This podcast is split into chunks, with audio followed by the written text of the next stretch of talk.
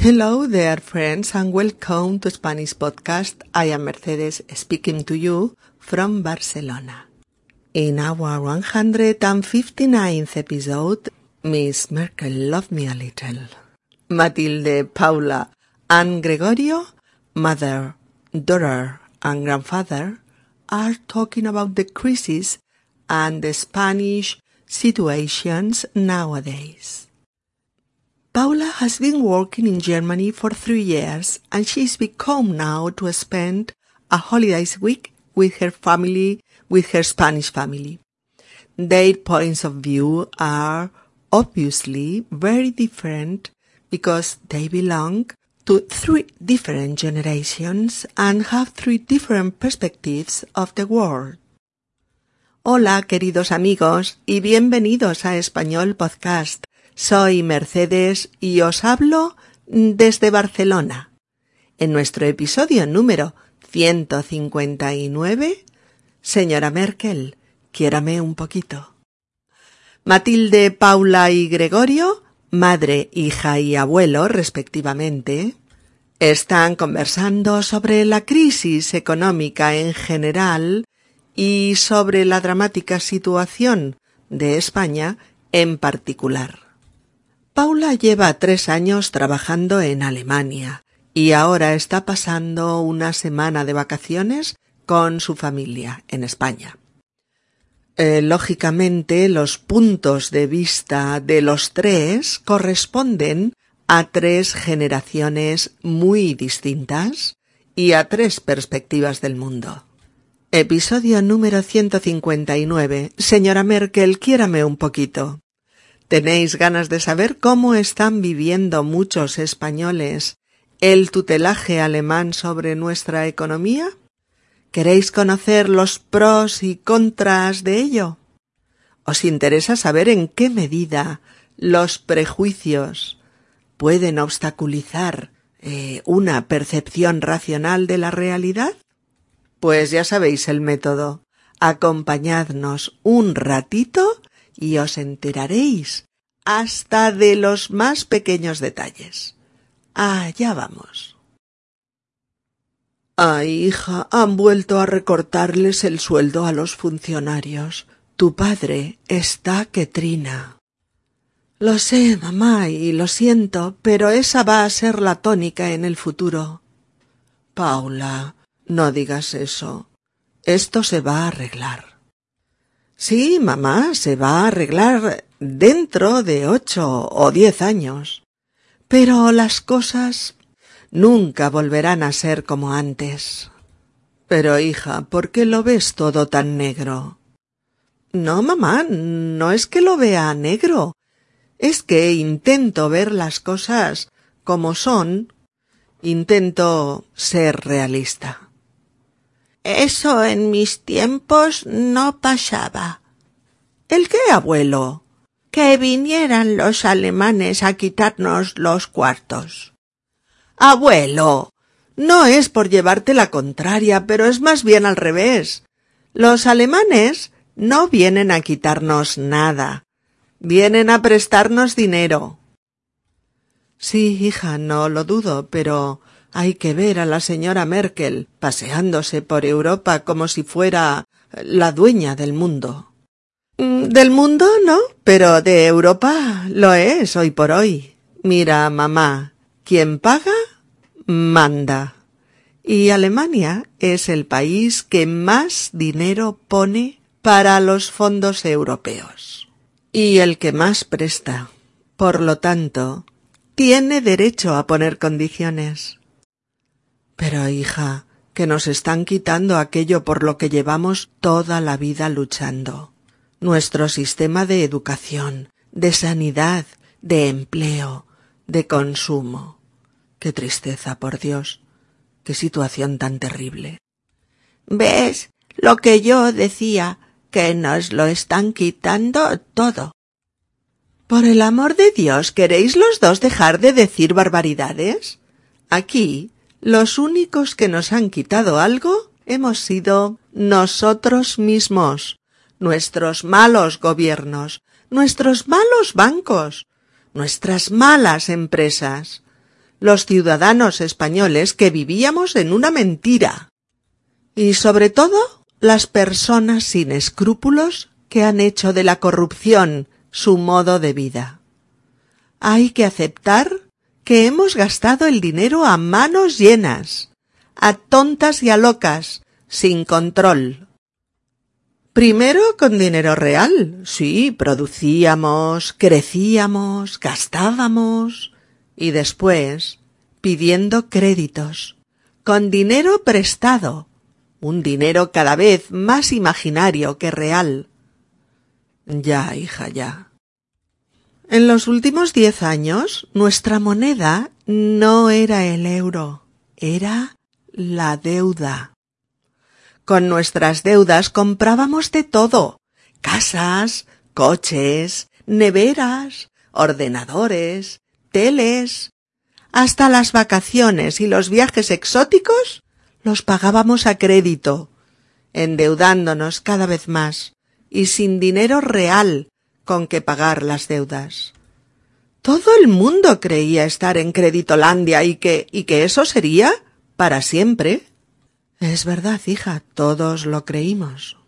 Mm, pero al final la deuda creció tanto, tanto, y el dinero real disminuyó tanto, que todos los países mágicos en los que vivíamos, Creditolandia, Consumolandia, se desintegraron, desaparecieron.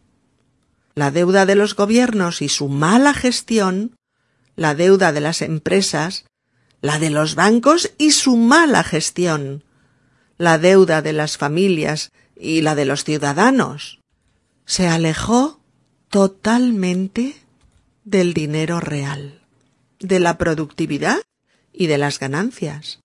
Y todo se fue al carajo. Y mientras tanto, la corrupción crecía y crecía y no era castigada. Sí, es verdad la mala gestión de los gobiernos y la corrupción y el abuso han destrozado este país. Pero la señora Merkel tuvo poco que ver con esto. De hecho, mamá, esto pasó de forma similar en Alemania hace diez años. Y ellos entonces hicieron lo que fue necesario para salir de una situación de crisis. ¿Por qué crees sino que en Alemania una cuarta parte de la población activa trabaja en minijobs, con sueldos miserables y sin contrato estable. No sé, hija, quizás tengas razón, pero para mí todo esto es muy doloroso. Tu padre y yo llevamos toda la vida trabajando para dejaros a vosotros, a los jóvenes, un futuro mejor. ¿Y ahora tengo que oír en la tele que los del norte nos consideran unos gandules? ¿Poco trabajadores? Vamos, no hay derecho. Hija, no me negarás que esta gente cree que estamos todo el día en la playa, en los toros, echando la siesta o bebiendo sangría. Mamá, eso solo puede pensarlo gente ignorante. Pero lo que sí que es cierto es que somos menos productivos y que eso hay que revisarlo. Hay que revisar los horarios de trabajo, los sueldos, la productividad, la dedicación, estimular el empleo y cortar la corrupción de raíz. Ay, hija mía, llevas tres años trabajando en Alemania y ya piensas como ellos. ¿Ves? Ya la han estropeado a la niña con lo maja que era. Mamá, debería ser más agradecida con el país que me está dando trabajo. ¿O es que ya no te acuerdas de los dos años de paro que tuve que sufrir al acabar la carrera? Mira, hija mía, yo soy más vieja que tú, y todavía recuerdo los miles de españoles que tuvieron que emigrar a Europa en los sesenta, en condiciones durísimas, separados de su familia, con trabajos y horarios hechos para esclavos. Sí, mamá, pero se iban porque allí les daban trabajo y aquí se morían de hambre. No sigas, Paula, que me están entrando ganas de llorar. Los checos sí que hacían buenos coches y buenos fusiles. Sí, señor. Maquinaria de calidad. Ah, abuelo, que ahora no hablamos de los checos. Mamá, por favor, que yo también estoy profundamente triste por los efectos de la maldita crisis sobre nuestro país, sobre España. Pero intento ser objetiva y no dejarme llevar ni por las emociones ni por los prejuicios. Ya lo sé, hija, pero es que hay tantas cosas que no entiendo y tengo tanto miedo al futuro que no puedo pensar con claridad. Pues no tengas miedo, mamá. Aprenderemos a vivir de otra manera, pero saldremos adelante. Eso, y decirle a la señora Merkel que nos quiera un poquito, que aquí somos gente buena, trabajadora y honesta. Eso, trabajando toda la vida para ahora tener que pagar más medicinas, y yo tomo nueve al día. Mamá, lo único que quiere la señora Merkel es que le devuelvan lo que presta. No es una cuestión de afectos. Yo no necesito que me quiera, solo que no me ahogue para poder devolverle el préstamo. ¿Alguien me baja a la plaza a tomar el sol? Ya lo veis amigos, tres generaciones mirando la crisis que asola mi país, España. Tres generaciones que intentan entender qué pasa, qué ha pasado y qué pasará, es decir, qué nos depara el futuro. La madre, Matilde, transmite su angustia a su hija Paula sobre la segunda reducción de sueldo de los funcionarios, otro de los recortes que el gobierno ha impuesto, entre muchos otros, para intentar controlar eh, la situación de caos económico de España. Ya hemos hablado en otros episodios de los dramáticos recortes que el gobierno de España está haciendo. Por ello no insistimos más sobre este concepto de recorte. Si quieres ampliarlo, pon la palabra recorte en el buscador de Google de nuestra página inicial, Home, y te saldrá eh, todo el trabajo sobre este término. Eh, lo que sí que vamos a recordar es que ya se ha producido, por ejemplo, el segundo recorte o el segundo eh, ajuste o la segunda bajada, como prefiráis, de la nómina de los empleados públicos. Por eso la madre dice Ay, hija, han vuelto a recortarles el sueldo a los funcionarios. Tu padre está que trina. Esta frase hecha alguien está que trina está que trina quiere decir que alguien está muy, muy enfadado por algo y que además protesta enérgicamente por ello. Yo puedo decir, por ejemplo, Jorge está que trina. Le han subido la hipoteca y le han bajado el sueldo. Oh. Pepito, esta noche tu padre y yo hablaremos contigo sobre tus malas notas en el colegio. Pero prepárate para la bronca. Tu padre está que trina. Oh.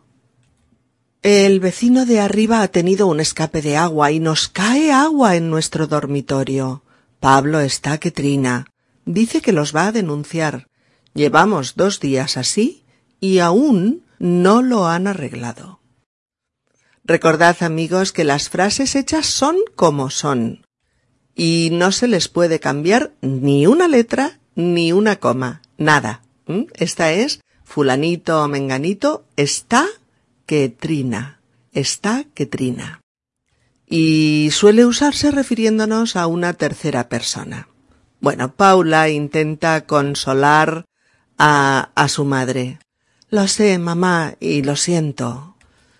Pero al mismo tiempo pretende transmitirle a su madre la certeza de que esto no es una situación ni breve ni transitoria, sino que va para largo y que significa despedirse pues de un modelo socioeconómico eh, insostenible. Por eso dice Lo sé, mamá, y lo siento, pero esa va a ser la tónica en el futuro. La madre no quiere oír esto, o no puede, le duele demasiado, y por eso dice No digas eso, Paula. Esto se va a arreglar. Cuando queremos decir de una forma suave, incluso un poco cariñosa, que algo, pues no es tan grave como parece, decimos esta fórmula. No digas eso. No digas eso. Como en Estoy muy preocupada. El cáncer de mi padre se agrava y, y nos tememos lo peor. No digas eso, mujer. Ya verás cómo va a mejorar un poco. Oh. No soporto estar separado de Emma. No lo soporto. Voy a volverme loco. No digas eso, hombre. Ya verás cómo todo se arregla dentro de un tiempo. Oh, finalmente, si la crisis sigue machacándonos, tendremos que devolverle el piso al banco y emigrar a otro país a buscarnos la vida. No digas eso, cariño, yo aún mantengo la esperanza de que saldremos de esta. ¿Veis? Lo mismo, una fórmula que es como es, y no de otra forma. Y esta fórmula es no digas eso, acompañado o no del nombre del interlocutor o de las maneras coloquiales de nombrarle como hombre o mujer. No digas eso, Pablo. O Ruth, no digas eso. O no digas eso, mujer. Hombre, no digas eso, etc. Paula matiza. Sí, mamá, se va a arreglar dentro de ocho o diez años, pero las cosas nunca volverán a ser como antes. Cuando algo se arregla, se arregla, es porque se soluciona.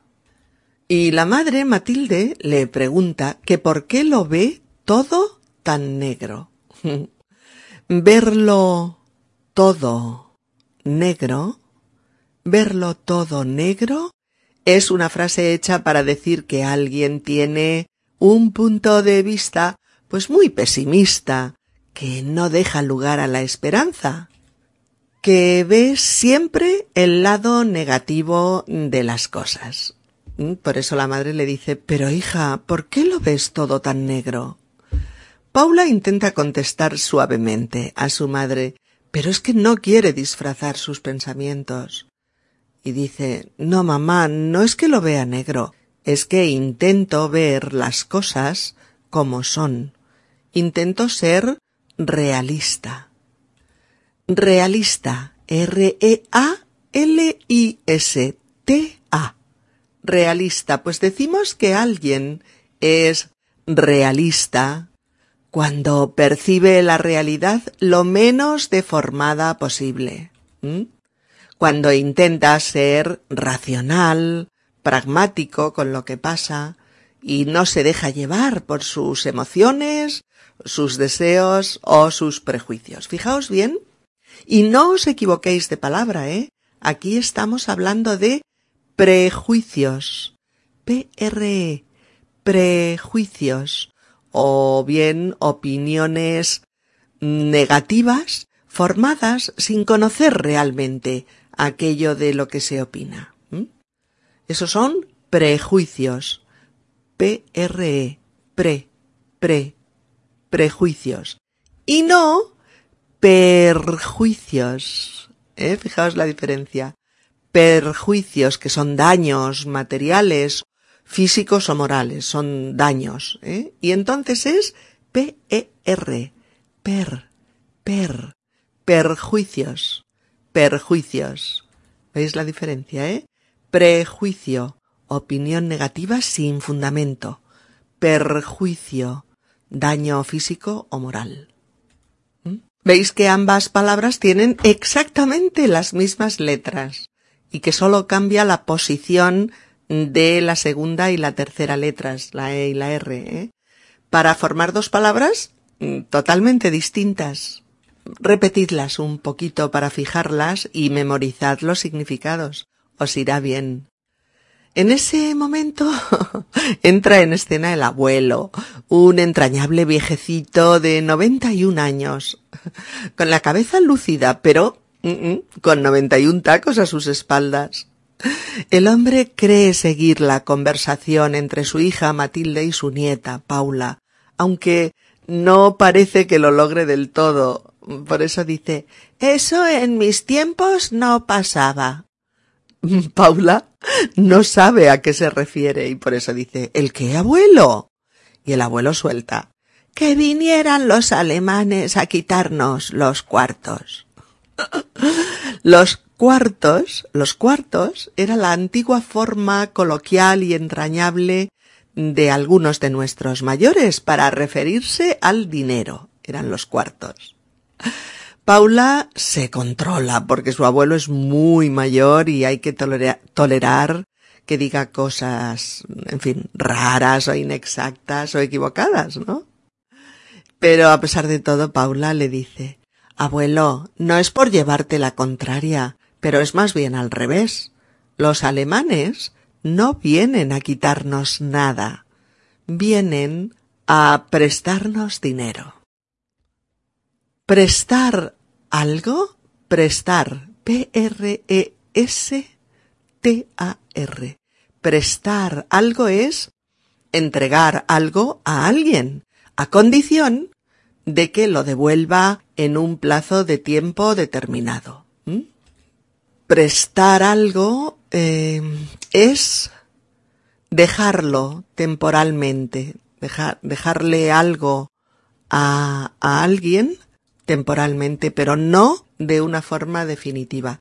Claro, cuando se trata de dinero, se presta y se establece un plazo de devolución.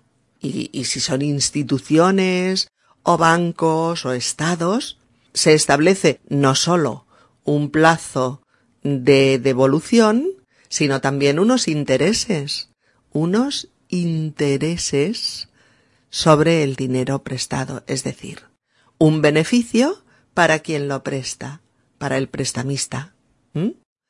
Los intereses los paga, los paga obviamente quien ha pedido el préstamo, es decir, el deudor. Paula le dice a su abuelo que los alemanes, como él dice, no solo no nos quitan nada, sino que nos prestan dinero, evidentemente poniendo condiciones para su devolución, plazos de tiempo, garantías, etc. Y fijando los intereses a pagar. ¿Que por qué nos cobran intereses? Hombre, pues porque no son la Madre Teresa de Calcuta, ni Papá Noel, ni una fundación benéfica, ¿no? Y tampoco obtienen su dinero de una nave mágica extraterrestre, ni tienen por qué arriesgarse a prestar su dinero si no es a cambio de algo. Bueno, es que la cosa tiene gracia. Es como creer en los cuentos de hadas y creer que el hada buena es Alemania con varita mágica incluida. En fin, de golpe aparece otro de los prejuicios que está recorriendo Europa. La figura de Frau Merkel asociada a la prepotencia, al poder abusivo, a la ambición, al castigo a otros países, al autoritarismo, en fin, la bruja mala de los cuentos sale mejor parada que Angela Merkel. Por eso la madre dice, sí, hija, no lo dudo que los alemanes presten dinero, pero hay que ver a la señora Merkel paseándose por Europa como si fuera la dueña del mundo. Eso es lo que provocan los prejuicios, que le atribuyas a las personas o a las cosas cualidades negativas que no tienen, sino que tú quieres creer que sí tienen. La señora Merkel no se pasea por Europa como si fuera la dueña del mundo, pero hay que aceptar que se pasea como lo que es hoy por hoy, la política más influyente de Europa, la jefa de gobierno del país más saneado económicamente de Europa, junto a otros países del norte como Holanda, Austria o Finlandia, pero Alemania con mucho más peso político. Paula admite, del mundo no, pero de Europa lo es, o sea, es la dueña de Europa. Eso es, lo es. Y añade, mira, mamá, quien paga, manda. una frase hecha de una dureza y de una veracidad a prueba de dudas. Quien paga, manda. Quien paga, manda. Es decir, quien pone el dinero, pone las condiciones y quien lo presta, también. Si pensáis un poco la frase, veréis cómo acabáis estando de acuerdo. Mira, mamá, quien paga manda y Alemania es el país que más dinero pone en los fondos europeos y el que más presta. Por lo tanto, tiene derecho a poner condiciones. sí, es cierto. Alemania es el país que aporta más dinero a los fondos, a las reservas económicas de las que dispone la, Unión Europea. Casi un tercio del total, una tercera parte. Y solo entre Alemania y Francia aportan el 45%, casi la mitad de esos fondos. Pero aquí a veces parece que nadie, que nadie quiera admitir ese dato, antes al contrario se tiende a negarlo. Matilde está angustiada, entiende perfectamente a su hija, pero también necesita hablar de sus propias frustraciones, de sus miedos, de su angustia, de su incomprensión de lo que está pasando. Por eso dice Pero, hija mía, que nos están quitando aquello por lo que llevamos toda la vida luchando, nuestro sistema de educación, de sanidad, de empleo, de consumo. Qué tristeza, por Dios. Qué situación tan terrible. Y Matilde no miente, está triste de verdad, decepcionada, frustrada. Ella no puede entender que, después de luchar toda una vida, trabajando sin descanso, sus sueldos estén en peligro y sus futuras pensiones de jubilación también. Su marido y ella han trabajado duro, duro a lo largo de toda su vida para asegurar su vejez y para mejorar las condiciones de vida de sus hijos. Matilde considera injusto todo lo que está pasando, todo lo que les está pasando. Ni su marido ni ella se lo merecen. Bueno, el abuelo oye algo de quitar y, se suma al argumento de Matilde desde su peculiar perspectiva, claro. ¿Ves? Lo que yo decía, que nos lo están quitando todo. Ahora Paula empieza a ver nubarrones de tormenta en la discusión porque comprende perfectamente los sentimientos de su madre, pero cree que hay que aclarar algunas cosas. Por eso dice por el amor de Dios, ¿queréis los dos dejar de decir barbaridades? Aquí, los únicos que nos han quitado algo hemos sido nosotros mismos, nuestros malos gobiernos, nuestros malos bancos, nuestras malas empresas, los ciudadanos españoles que vivíamos en una mentira, y sobre todo las personas sin escrúpulos que han hecho de la corrupción su modo de vida. Hay que aceptar que hemos gastado el dinero a manos llenas, a tontas y a locas, sin control. Primero con dinero real. Sí, producíamos, crecíamos, gastábamos. Y después pidiendo créditos, con dinero prestado, un dinero cada vez más imaginario que real. En los últimos diez años nuestra moneda no era el euro, era la deuda. Con nuestras deudas comprábamos de todo. Casas, coches, neveras, ordenadores, teles. Hasta las vacaciones y los viajes exóticos los pagábamos a crédito, endeudándonos cada vez más y sin dinero real con que pagar las deudas. Todo el mundo creía estar en Creditolandia y que eso sería para siempre. Pero al final la deuda creció tanto, tanto, Y el dinero real disminuyó tanto que todos los países mágicos en los que vivíamos, Creditolandia, Consumolandia, se desintegraron, desaparecieron. La deuda de los gobiernos y su mala gestión, y la deuda de las empresas y, y la de los bancos y su mala gestión, la deuda de las familias y la de los ciudadanos, se alejó totalmente del dinero real, de la productividad y de las ganancias, y todo se fue al carajo. Y mientras tanto, la corrupción crecía y crecía, y no era castigada. Pero la señora Merkel tuvo que ver poco en esto. De hecho, mamá, esto pasó de forma similar en Alemania hace ya diez años. Y ellos entonces hicieron pues lo que fue necesario para salir de una situación de crisis. ¿Por qué crees, si no, que en Alemania una cuarta parte de la población activa trabaja en minijobs, con sueldos miserables y sin contrato estable? Y es cierto, sí, es cierto. Estar endeudado, estar endeudado, o sea, deber dinero al banco llegó a ser la forma habitual de poseer cosas, y la gente creyó que esa era la manera de hacer crecer el país. Consumir, consumir y consumir, comprar, comprar y comprar sin límite, pero a crédito, endeudándose, alejándose cada vez más del dinero real y sobrepasando las posibilidades reales de devolverlo, de pagar la deuda. Fijaos ¿eh? en esas expresiones.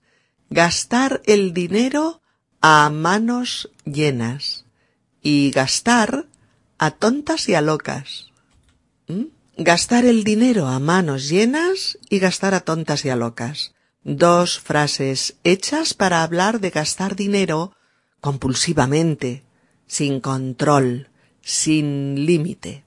Y recordad que el crédito, el crédito es el préstamo que se pide a un banco con el compromiso de devolverlo con intereses en un plazo determinado. Y endeudarse, endeudarse es vivir lleno de deudas, pedir créditos para comprar todo tipo de cosas y llegar a acumular deudas a las que quizás después no puedes responder. Por eso, si la deuda crece por encima de tus ganancias, esa deuda se va haciendo gigantesca hasta que te ahoga, no puedes devolverla y caes. Y esto en personas, en bancos, en empresas y en países. Y en países. La madre Matilde le da una parte de razón a su hija, pero dice que esto es muy doloroso para ella. Dice que le duelen especialmente las opiniones que se vierten por ahí sobre los ciudadanos del sur de Europa. Los del norte son ciudadanos alemanes, holandeses, austriacos, finlandeses, suizos, etc. Los del sur son portugueses, italianos, griegos, españoles. Y sí, parece que algunos partidos políticos, en busca del voto fácil y demagógico, pues han hecho alguna alusión a la idiosincrasia de los del sur, como que son unos gandules y poco trabajadores. Gandul, G-A-N-D-U-L, gandul quiere decir vago, perezoso, que no te gusta trabajar. Pero sería bueno, ¿no? Destruir también este prejuicio porque aquí, en España o en Portugal o en Italia o en Grecia, eh, se trabaja como en todos sitios.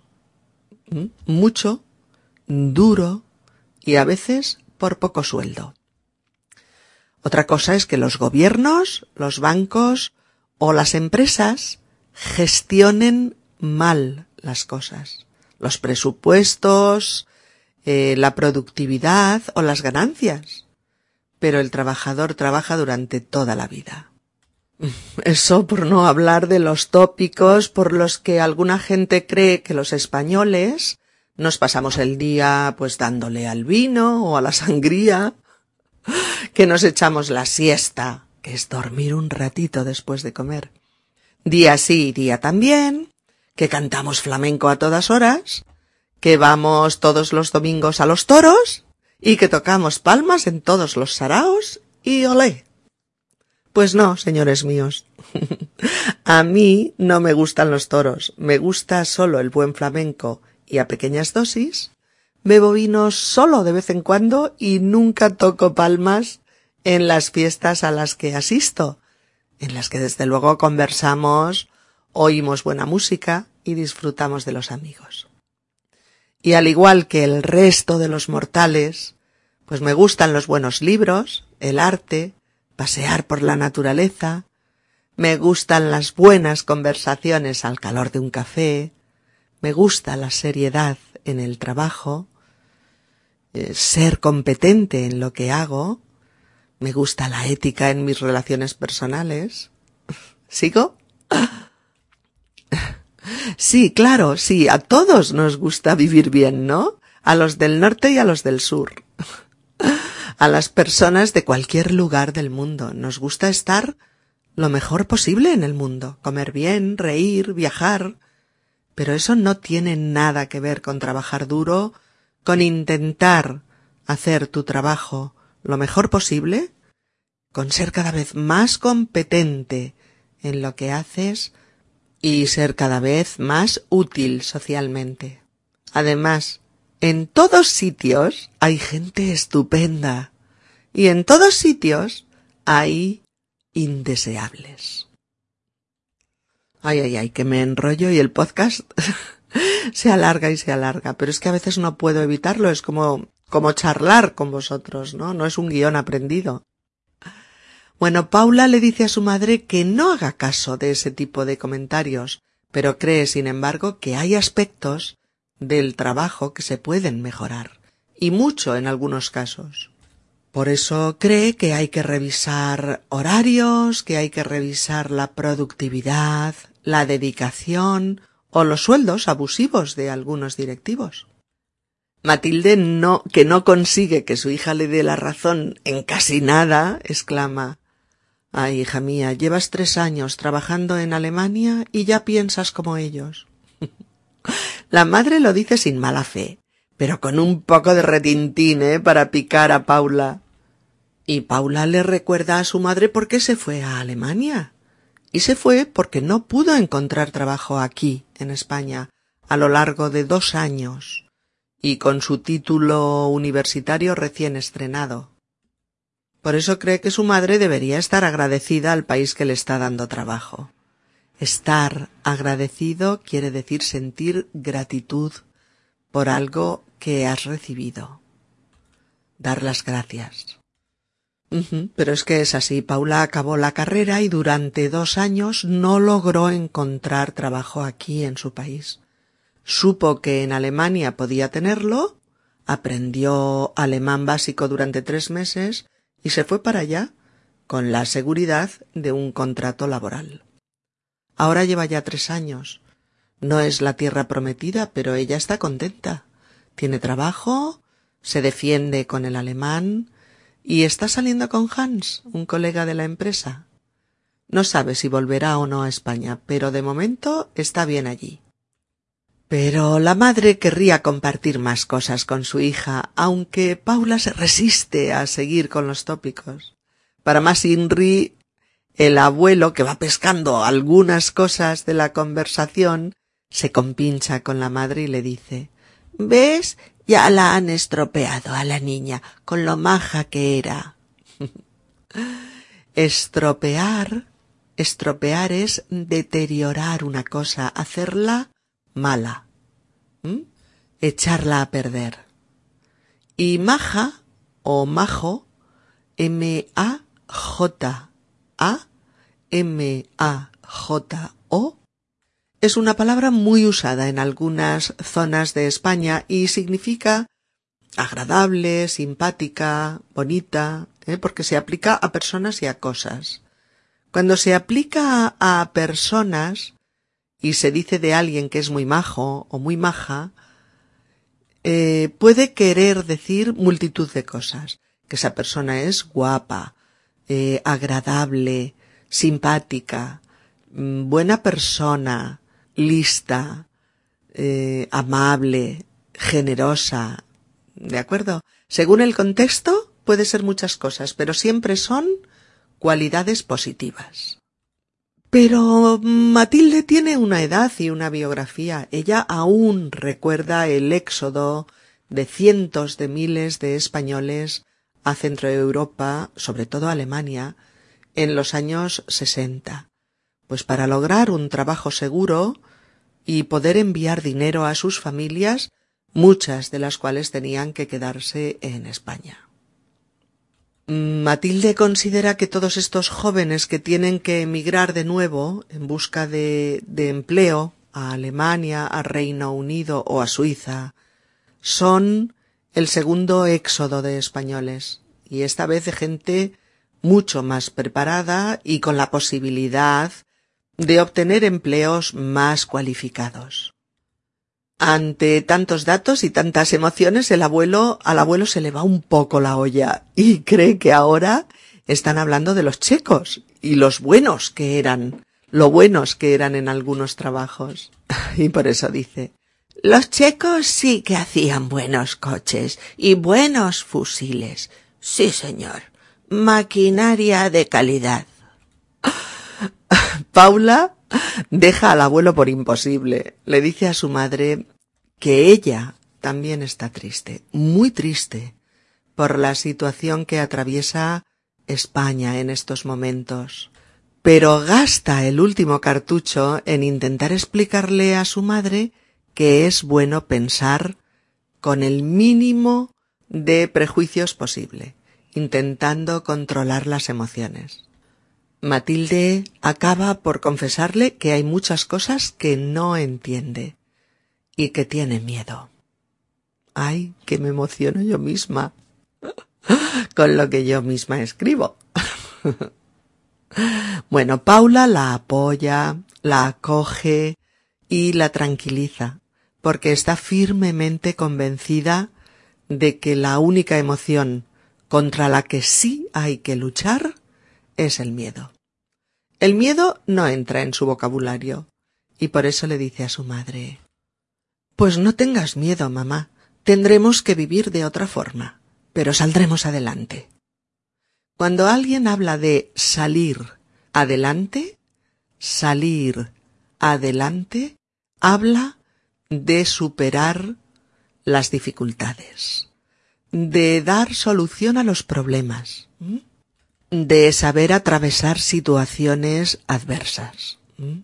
Matilde, entre bromas y veras, dice Eso, y decirle a la señora Merkel que nos quiera un poco, que aquí somos gente buena, trabajadora y honesta. El abuelo sale de nuevo por peteneras. Eso, trabajando toda la vida para ahora tener que pagar más medicinas, y yo tomo nueve al día. Paula hace un intento final de aclarar las cosas, aunque sabe que no va a tener mucho éxito. Mamá, lo único que quiere la señora Merkel es que le devuelvan lo que presta. No es una cuestión de afectos. Yo no necesito que me quiera. Solo que no me ahogue para poder devolverle el préstamo. Y la verdad es que parece que el gobierno español no tiene muy claro eso de no ahogarnos, porque aquí está todo el mundo con el agua al cuello. Ante el denso silencio que se apodera de la habitación, el abuelo se decide a reclamar su ratito de sol diario. ¿Alguien me baja a la plaza a tomar el sol? Bien amigos, volved a escuchar el diálogo del principio del episodio para poder captarlo ahora con todos sus matices. Queridas amigas y queridos amigos, espero volver a estar con vosotros muy pronto, con un nuevo tema, nuevos repasos de algunos puntos gramaticales, nuevo vocabulario y nuevas expresiones coloquiales para que sigáis enriqueciendo y perfeccionando vuestro español. Como siempre, os deseo lo mejor y me congratulo de disfrutar de vuestra compañía tan a menudo. Chao. Nos vemos.